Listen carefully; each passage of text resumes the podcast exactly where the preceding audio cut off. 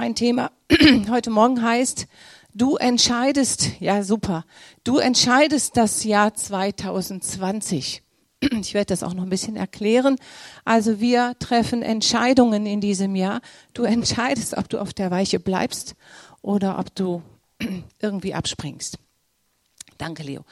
Jeder von uns muss in diesem Jahr Entscheidungen treffen, ob er will oder nicht. Gibt es jemand hier im Raum, der sagt, ich habe was Akutes in meinem Herzen, ich muss in diesem Jahr eine Entscheidung treffen? Ist jemand da? Ja, so Hände hoch, ja, super, ja. Welche Entscheidung gibt es denn so? Also, als ihr heute Morgen aufgestanden seid, habt ihr bestimmt eine Entscheidung getroffen. Irgendeine. Welche Entscheidung trifft man denn so von, von heute Morgen aufstehen bis jetzt? Beeilen, pünktlich in Gottesdienst kommen. Okay? Ja, was noch? Ja? Richtig, was ziehe ich an? Ja, das ist schon gar nicht einfach manchmal, ne? Was noch? Was entscheide ich noch? Ja? Rosalie? Oh ja. Was tue ich auf mein Brötchen? Richtig. Das Ei, soll das hart gekocht sein? Soll das weich gekocht sein? Ja? Viele Entscheidungen treffen wir ganz unbewusst, manche bewusst, aber manche auch unbewusst. unbewusst. Und ähm, allein das Einkaufen ist ja schon echt schwierig. Ne? Wenn du so ein Würstchen kaufen willst oder Marmelade oder so, dann guckst du ins Regal und was nehme ich denn jetzt? Und damit ihr mal seht, wie kompliziert das Leben heutzutage geworden ist, habe ich euch einen Clip mitgebracht. Können wir den mal kurz laufen lassen? Leo, machst du das mal? Hallo, ich hätte gerne einen Kaffee, bitte. Espresso Latte oder Cappuccino? Ähm, ein Latte. Single Latte oder Double Latte? Ein Single? Short, Tall oder Grande? Mittel. Mit Vanilla, Essen, Mokka oder ohne Flavor? Äh, äh, ohne. Mit Wohnen aus Lateinamerika oder Afrika? Äh, äh, Lateinamerika. Guatemala, Kolumbien oder Costa Rica? Costa Rica. Westliches Hochland oder zentrales Hochland? Ich, ich hätte lieber ein, ein Mineral. Mit oder ohne Kohlensäure? Ähm. Wir finden, das Leben sollte wieder einfacher werden.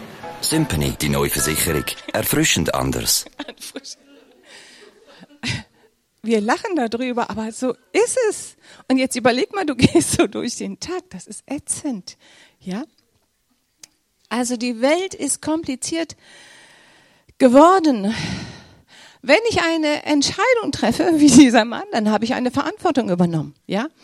Äh, ihr erlebt das auch, wenn ihr so ein Kleidungsstück kauft oder egal, was ihr kauft, dann sagt der Verkäufer euch, boah, das war aber eine gute Wahl. Hätte ich auch gemacht. Kennt ihr das? So, man will einen dann noch ermutigen. Das hast du richtig gemacht. Ja? Äh, vor Verantwortung flüchten die meisten Menschen. Ähm, wir sind immer gerne froh, wenn wir die Verantwortung jemand anders übergeben können, wenn wir die Schuld jemand anders geben können. Meine Eltern sind schuld, dass ich das nicht kann. Mein Mann ist schuld, dass ich das nicht kann. Der Pastor ist schuld, die Gemeinde ist schuld oder Angela Merkel ist schuld. Das machen wir gerne, ne? dass wir immer gerne die Schuld auf jemand anders zuschieben. Aber wir müssen uns bewusst machen, wir tragen die Verantwortung für die Entscheidung, die wir treffen. Meine Arbeit, meine Familie, meine Gemeinde kann mich beeinflussen, mehr aber auch nicht. Die Verantwortung für meine Entscheidung trage ich ganz alleine. Ihr habt alle von diesem tragischen Erlebnis da in Krefeld gehört, im, äh, im Zoo. Da waren drei Frauen, die haben eine falsche Entscheidung getroffen. Sie haben eine Himmelslaterne losgelassen die haben sich da keine Gedanken gemacht. Eine falsche Entscheidung und das ganze Leben wird verändert. Affen sterben. Diese Frauen hatten natürlich jetzt Charakter, das finde ich sehr lobenswert. Sie haben die Verantwortung übernommen. Das ist, wer macht sowas heutzutage? Aber eine falsche Entscheidung und das Leben kann sich kolossal verändern. Und das müssen wir uns bewusst machen. Ich trage die Verantwortung für das, was ich esse, was ich tue, was ich mit meinem Körper mache, was ich mit meiner Seele mache und meinem Geist. Da trage ich alleine die Verantwortung. Niemand anders. Blöd, ne? Aber so ist es. Ja, da müssen wir hinschauen. So ist es, ja. Und jede Entscheidung, die ich dieses Jahr treffe, hat Auswirkungen. Manchmal langfristig, manchmal äh, hat es kurze Auswir äh, Auswirkungen. Deshalb ist es nicht egal, welche, ich, welche Entscheidung ich in diesem Jahr treffe. Was ich heute entscheide, hat Einfluss auf mein Morgen und auf mein Übermorgen.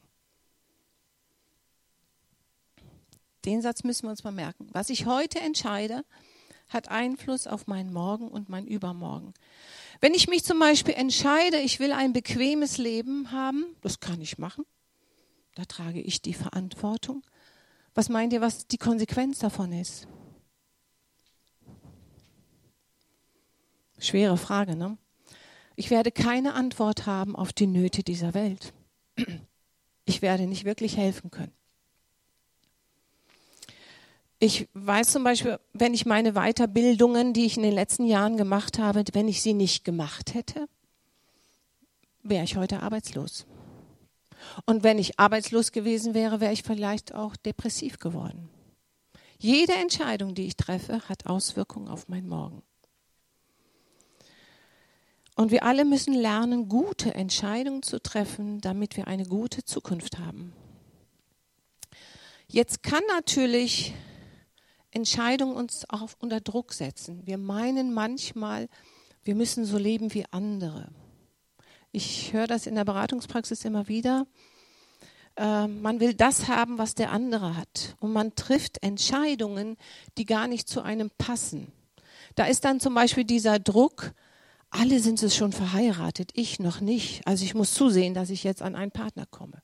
Oder ich muss jetzt auch ein Kind haben, weil alle anderen ein Kind haben. Oder ich muss das Auto haben, was die anderen auch haben. Wir müssten so entscheiden, wie es zu uns passt. Und nicht, dass wir uns unter Druck setzen lassen, nur weil andere anders leben. Wir entscheiden manchmal aus Ungeduld. Oder, da gibt es auch die andere Variante, wir müssen uns entscheiden, machen das aber nicht und sind passiv. Kennt ihr das? Man drückt das so weg, wird sich schon irgendwie von alleine regeln. Ja? Ihr kennt das vielleicht, dass man dann vor so Angeboten steht, bei Aldi oder bei Lidl und Sonderangebot, ja, ich kann mich nicht entscheiden, ich komme morgen noch mal wieder. Und dann ist es weg. Ja? Dieses Passive, ich habe das viele Jahre gehabt. Ich habe Oktober, so November immer früher sehr viel Stress gehabt und habe es nicht geschafft, Blumenzwiebeln in den Garten zu pflanzen. Und jedes Jahr im Frühjahr, alle hatten Blumen in ihren Gärten, nur ich nicht. Ja? Irgendwie habe ich gedacht, oh, machst du später, machst du später. Kam nicht. Ja? Wir dürfen auch unsere Entscheidungen nicht Gott überlassen, so nach dem Motto, ach, der Herr wird mich schon irgendwie führen. Das wird er nicht machen, weil er möchte, dass wir lernen, Entscheidungen zu treffen. Wenn du dich entschieden hast, einen Mann zu heiraten, der ungläubig ist, oder eine Frau zu heiraten, die ungläubig ist, dann hast du dich für eine schwierige Ehe entschieden. Das muss man einfach so sagen. Das ist dann deine Entscheidung gewesen. Du darfst es, aber du hast dich entschieden, es wird schwierig. Wer von euch hat schon mal eine schwere, äh, falsche Entscheidung getroffen? Na, guck mal, sind doch schon einige, die haben Erfahrung gemacht. Ich habe mal mich entschieden, das Medikament, was die Ärzte mir gegeben hat, nicht zu nehmen, weil ich dachte, geht mir gut. Aber dann ein paar Wochen später saß ich wieder in der Praxis, sagte, tut mir leid, ich habe gedacht, ich könnte ohne. Und sie hat es mir dann nochmal verschrieben. Also es ist gut, das Wort Gottes zu lesen, weil darin bekommen wir Weisung und da wird uns beigebracht, wie man gute Entscheidungen trifft. Jede Entscheidung, die du in diesem Jahr triffst, wird dein nächstes Jahr und deine nächsten Tage beeinflussen. 5. Mose 30, Vers 19. Ich rufe heute den Himmel und die Erde als Zeugen gegen euch auf. Das Leben und den Tod habe ich dir vorgelegt den Segen und den Fluch. So wähle das Leben, damit du lebst, du und deine Nachkommen. Und wenn ich so an die vielen, vielen Gespräche denke, die ich in meiner Beratungspraxis habe, wie viel Tränen fließen da, weil man eine falsche Entscheidung getroffen hat. Man hat den falschen Partner geheiratet, den falschen Beruf ausgewählt und, und, und. Jeder von uns muss dieses Jahr Verantwortung übernehmen. Ob er will oder nicht. Ja? Du trägst die Verantwortung für das, was in diesem Jahr läuft, wo du es beeinflussen kannst. Nicht die Gemeinde steuert dein Leben oder deine Familie, sondern du alleine triffst die Entscheidung. Du alleine übernimmst Verantwortung in Verbindung mit Jesus. Und wir müssen uns bewusst machen, wer dein Leben bestimmt oder wer deine Entscheidungen bestimmt, bestimmt den Kurs deines Lebens. Und woran du deine Entscheidungen ausrichtest, das bestimmt dein Leben und dem dienst du. Frag dich mal, welche deiner Lebensentscheidungen triffst du aus finanziellen Gründen? Ich habe meinen Kindern beigebracht, Finanzen dürfen nie dein Leben bestimmen. Immer der Wille Gottes. Wenn wir den Willen Gottes tun, müssen Finanzen nachfließen. Die Bibel sagt, du kannst nicht Gott dienen und zugleich dem Geld. Matthäus 6, Vers 24. Matthäus 6, Vers 33, unser Trauspruch. Ich habe es ein bisschen umformuliert. Da steht, mach den Willen Gottes Mach deine wahre Berufung kompromisslos zum Fokus deiner Entscheidung und es wird dir am Materiellen niemals äh, fehlen.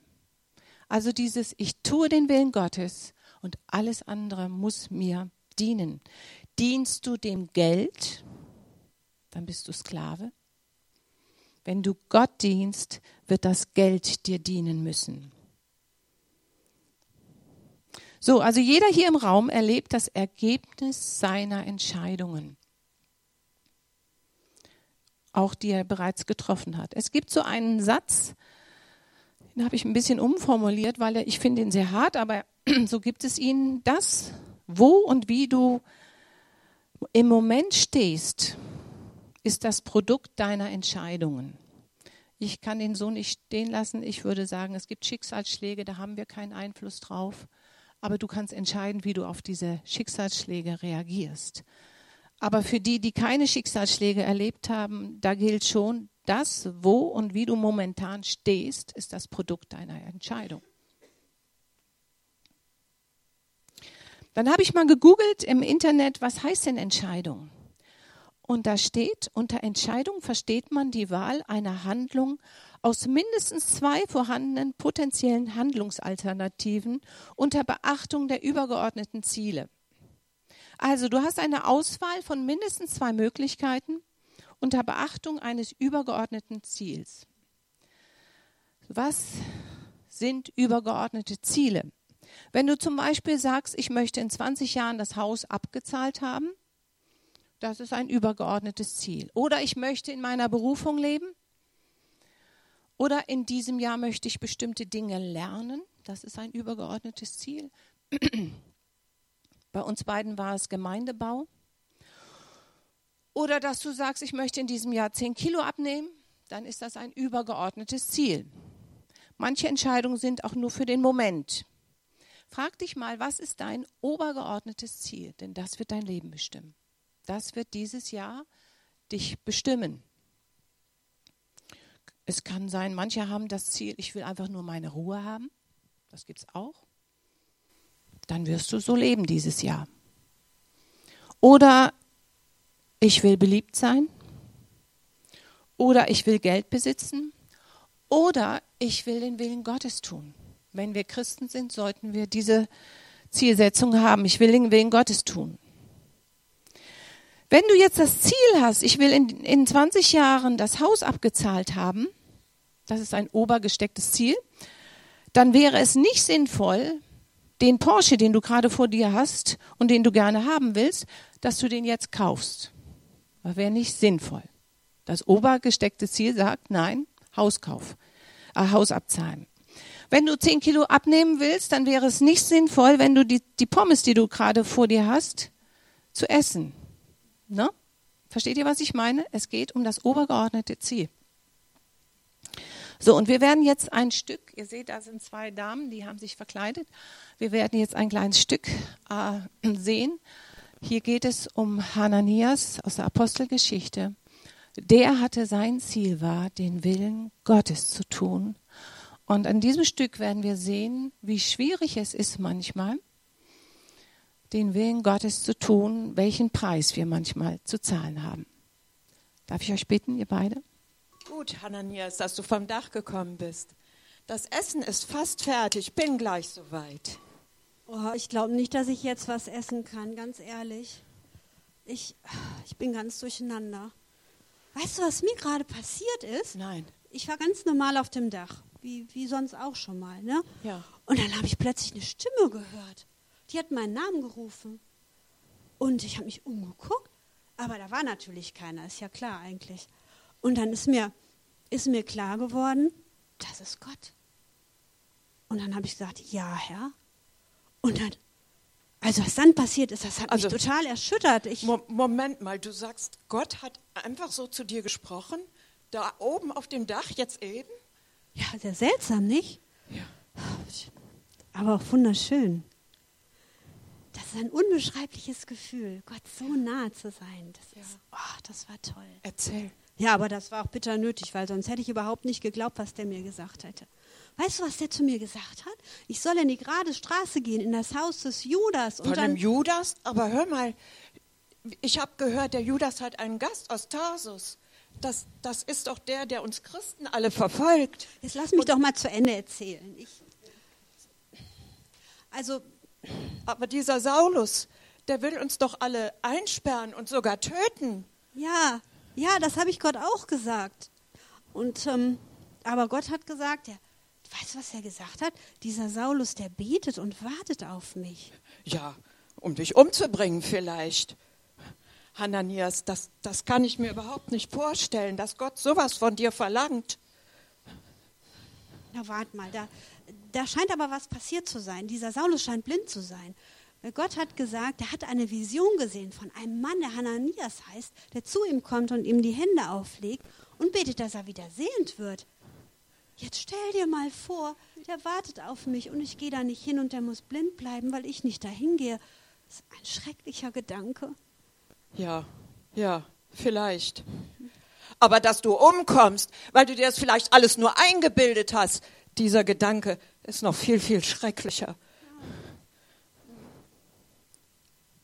Eingebildet, ich, ich weiß nicht. Er Also- hätte es wenigstens verdient. Okay, ja.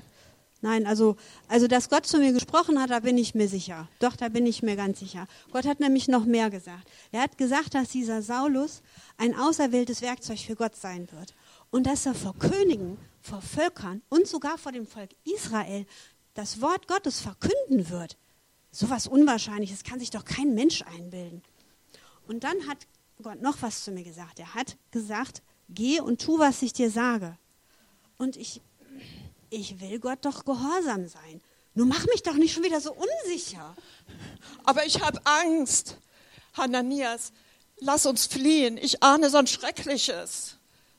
Weißt du was? Wenn dieser Saulus von Tarsus, wenn der betet und wenn er ein auserwähltes Werkzeug Gottes sein soll, dann, Ja, was dann? dann ist er doch unser Bruder. Und da muss ich doch erst recht hingehen und für ihn beten, dass er wieder sehend wird. Aber, aber so einer wie dieser Saulus, der ist doch so fanatisch, der kann sich doch gar nicht ändern.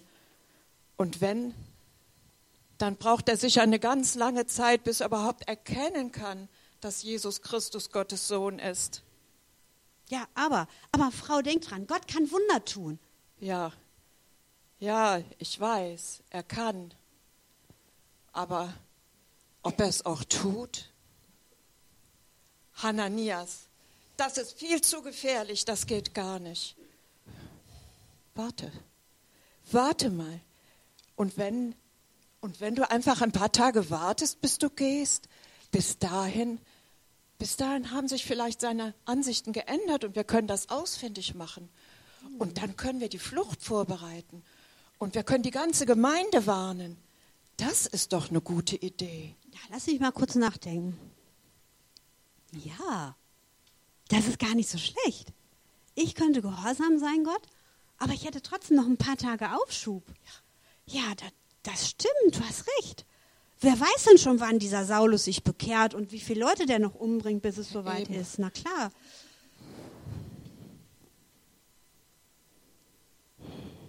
Andererseits, Gott hat gesagt, steh auf und geh und nicht geh in drei Tagen. Weglaufen, weglaufen nützt nichts. Nein, sein Wille soll geschehen, auch wenn ich dabei umkomme. Sein Wille soll geschehen, auch wenn ich dabei umkomme. Ich, ich werde hingehen zu Hananias, ich werde, ich werde hingehen zu Saulus, ich werde für ihn beten, dass er sehend wird und dass er mit dem Heiligen Geist erfüllt wird. Egal was passiert. Ich habe beschlossen, Gott zu vertrauen. Weißt du, Abraham hat ihm vertraut, Moses hat ihm vertraut, David hat ihm vertraut und denk nur an Daniel, die, durch die ganze Löwengruvensache hindurch hat er Gott vertraut. Und ich werde jetzt auch Gott vertrauen. Ich werde jetzt gehen. Ich habe mich entschieden. Jesus, rette uns.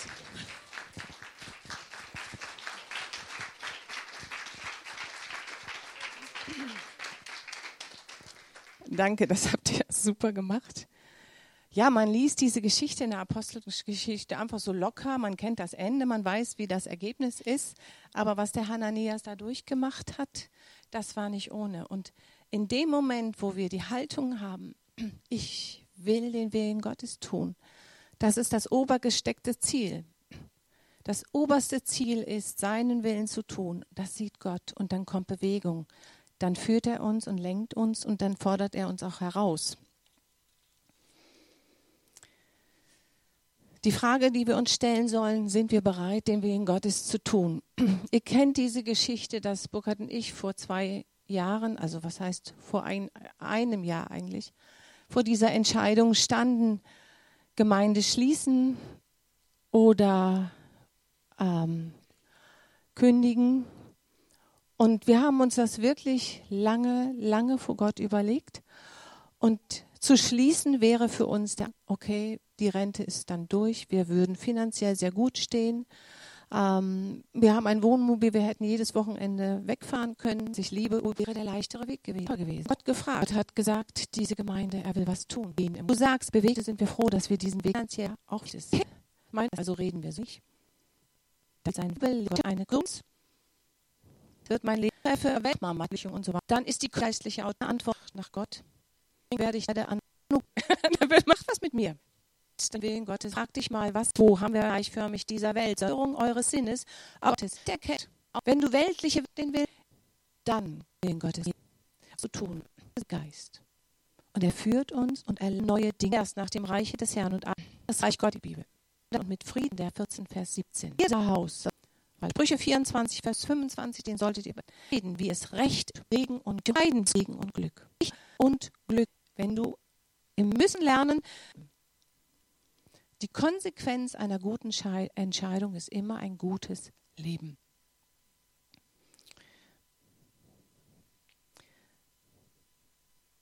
Eine gute Entscheidung kann dein ganzes Leben beeinflussen. Wir haben vor Jahren war ein Prophet hier, der hat zu Burkhard und mir gesagt, wir sollen eine große Vision haben und keine kleine. Eine kleine Vision wäre für uns beide gewesen, zu sagen, okay, Burkhard hat den Job, 48-Stunden-Job, und wir machen noch parallel die Gemeinde. Das wäre eine kleine Vision. Und das wäre angenehm gewesen, das wäre locker gewesen für uns. Aber wir haben gesagt, Herr, wir stellen uns dir zur Verfügung. Du hast gesagt, wir sollen eine große Vision haben. Also haben wir eine Beratungspraxis aufgebaut. Wir haben die Aufstellungsarbeit äh, mit dem Professor bauen wir jetzt auf und wir machen eine Weiterbildung und und und. Da kommt noch einiges, was auf uns zukommt, also was wir noch aufbauen werden.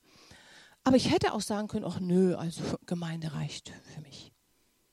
Aber dann wäre ich ungehorsam gewesen. Ja. Die beste Entscheidung, die du treffen kannst, ist, wenn du sagst, ich möchte ganz bewusst mein Leben in Gottes Hände geben. Ich möchte für ihn leben. Das ist die beste Entscheidung, die du treffen kannst. Ich habe sie mit 19 getroffen und ich kann euch sagen, ich habe lange überlegt. Ganz, ganz lange. Ich habe das von allen Seiten beleuchtet. Und dann habe ich eine Entscheidung getroffen.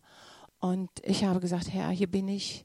Ähm, ich übergebe dir mein Leben. Ich will für dich leben leben. Wenn wir Und ich habe es bis heute nicht äh, bereut. Das sind jetzt 41 Jahre oder 42? 42. 42. 42 Jahre. Und wenn wir die richtige Entscheidung treffen, dann haben wir inneren Frieden. Hananias hatte Frieden, sonst hätte er das nicht machen können. Und du kannst nur solche schweren Entscheidungen treffen, wenn du dein Leben Gott übergeben hast dann antwortet Gott mit einem inneren Frieden. Den kann dir keiner wegnehmen. Kolosser 3, Vers 15. Und der Friede des Christus regiere in euren Herzen Philippa 4, Vers 7. Der Friede, der, Hö der Friede, der höher ist als alle Vernunft. Es geht natürlich auch darum, dass dein Herz nicht abgestumpft ist. Ein Mensch, der ein abgestumpftes Herz hat, der hat manchmal Frieden. Äh, das hat aber nichts mit dem Heiligen Geist zu tun, sondern einfach, weil er abgestumpft ist. Aber der Heilige Geist will dir antworten mit Frieden. Und deshalb ist es so wichtig, dass wir ihm Raum geben, dem Heiligen Geist. Und Satan versucht die ganze Zeit Unruhe in dein Leben hineinzubringen. Und deshalb ist es so wichtig, dass wir uns immer wieder zurückziehen ins Gebet und erkennen, wo wirkt der Feind und wo will Gott äh, zu mir reden. Und die Frage, die wir uns stellen sollten, kennen wir den Frieden Gottes? Kennen wir das? Oder ist unser Leben so unruhig, so laut, dass wir den Frieden Gottes gar nicht mehr mitkriegen? Und wir dürfen nicht den Fehler machen, dass wir über Logik entscheiden. Das war nicht logisch, was der Hananias gemacht hat. Da war keine Logik drin. Jeder hätte gesagt, hör mal, du musst dich selbst auch lieben. Liebe deinen Nächsten wie dich selbst. Hananias, das kannst du nicht machen. Ne? Du hast auch noch Verantwortung für andere Bereiche. Wir dürfen nicht über Logik entscheiden. Es geht über den Geist, über den Heiligen Geist, über Frieden. Die Bibel spricht noch weiter von ähm, Entscheidungen, und zwar, es gibt eine weitere Art von Entscheidung zu treffen, das ist die Saat. Galater 6, Vers 7. Täuscht euch nicht, macht euch klar, dass ihr Gott nicht einfach missachten könnt, ohne die Folgen zu tragen. Denn was ein Mensch sät, wird er auch ernten. Wer nur nach seinen sündigen Neigungen lebt, wird sich damit zugrunde richten und schließlich den Tod ernten. Aber wer lebt, um dem Geist zu gefallen, wird vom Geist das ewige Leben erhalten.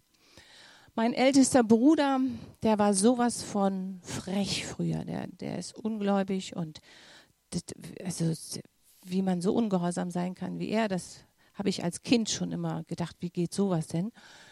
Und als er dann selber Kinder hatte, sagte er zu meiner Mutter, Mama, ich ernte alles das, was ich dir angetan habe. Der glaubt nicht an die Bibel, gar nicht.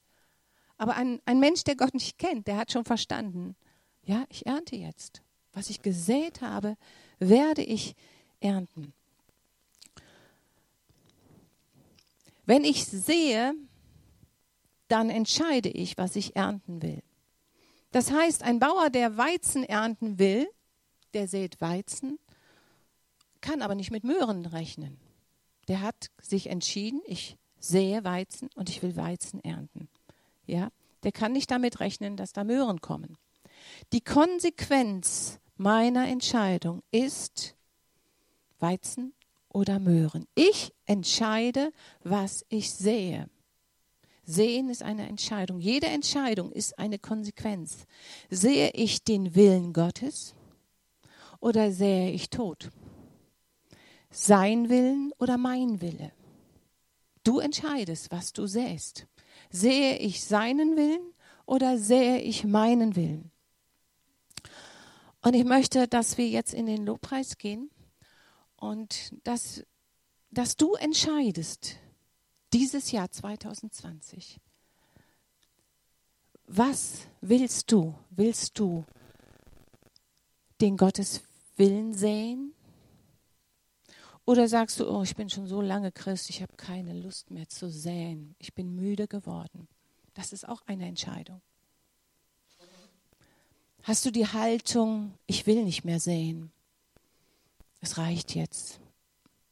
Das ist eine Entscheidung, die du getroffen hast, niemand anders.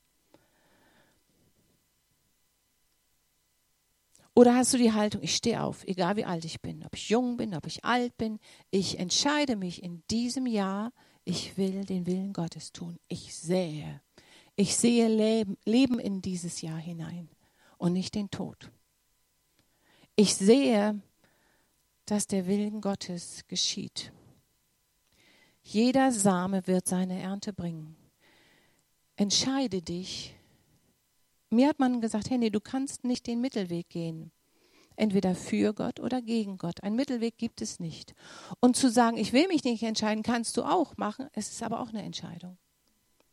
Ja? Und auch da passieren dann Dinge, äh, wo du dann keinen Einfluss mehr hast. Was ist dein obergestecktes Ziel für dieses Jahr? Das wird dieses Jahr bei dir bestimmen. Ist es der Wille Gottes? Wenn es der Wille Gottes ist, wenn du wirklich die Herzenshaltung hast, und das sollte eigentlich ein Christ sein, daran erkennt man einen Christen, dass er den Willen Gottes tun will. Wenn du den Willen Gottes tun willst, dann wirst du solche Sachen erleben. Nicht jetzt so, so, so heftig wie Hananias, aber Gott rechnet dann mit dir und er kann dich senden. Er kann zu dir sprechen und er kann dir Verantwortung übergeben.